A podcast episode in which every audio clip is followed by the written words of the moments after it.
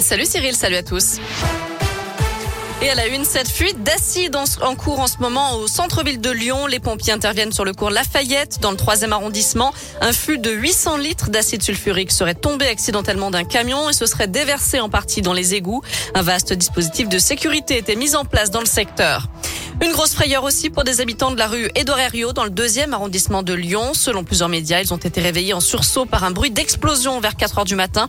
Ça venait d'un magasin de chaussures. On ne sait pas exactement ce qui s'est passé. Trois personnes en auraient profité pour entrer dans le commerce et prendre le fond de caisse. Une enquête a été ouverte.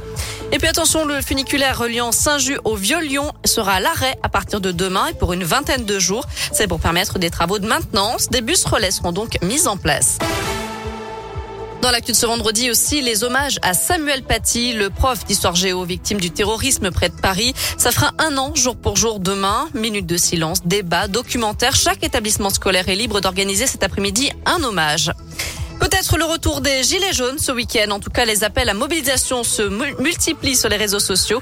Il prévoit de réoccuper les ronds-points, notamment à Givors, La Tour du Pin, Villefranche-sur-Saône ou Villeurbanne.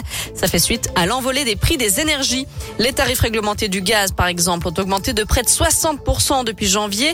Les prix à la pompe atteignent des nouveaux records. 1,54€ pour le litre de gazole. C'est plus 20% depuis le mois de janvier. 1,69€ pour le samplon, 98.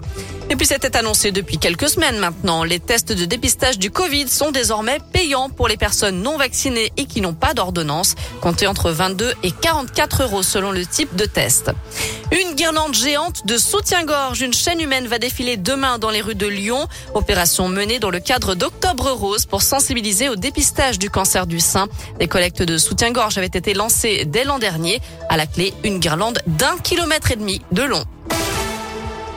Allez, on jette un œil au calendrier sportif du week-end. En foot, retour de la Ligue 1. L'OL sera privé de pas mal de joueurs. Lucas Paqueta, par exemple, euh, l'international brésilien qui a joué cette nuit avec sa sélection. Il sera donc absent demain contre Monaco.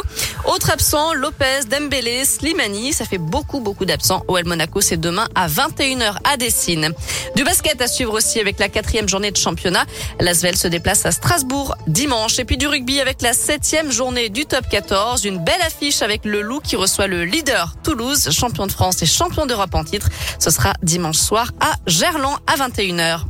Voilà, vous savez tout pour l'essentiel de l'actu. On jette un œil à la météo pour ce week-end et cet après-midi. Alors pour aujourd'hui, pas de grands changements. On garde du beau soleil, du ciel bleu, des températures qui s'envolent jusqu'à 17 voire 18 degrés à Lyon. Et la bonne nouvelle, c'est que ça se maintient comme ça hein, tout le week-end. Je vous l'avais dit. Euh, pour demain, du soleil de partout. L'après-midi, même chose et des températures qui cloisonnent autour des 16 degrés. Et même chose dimanche.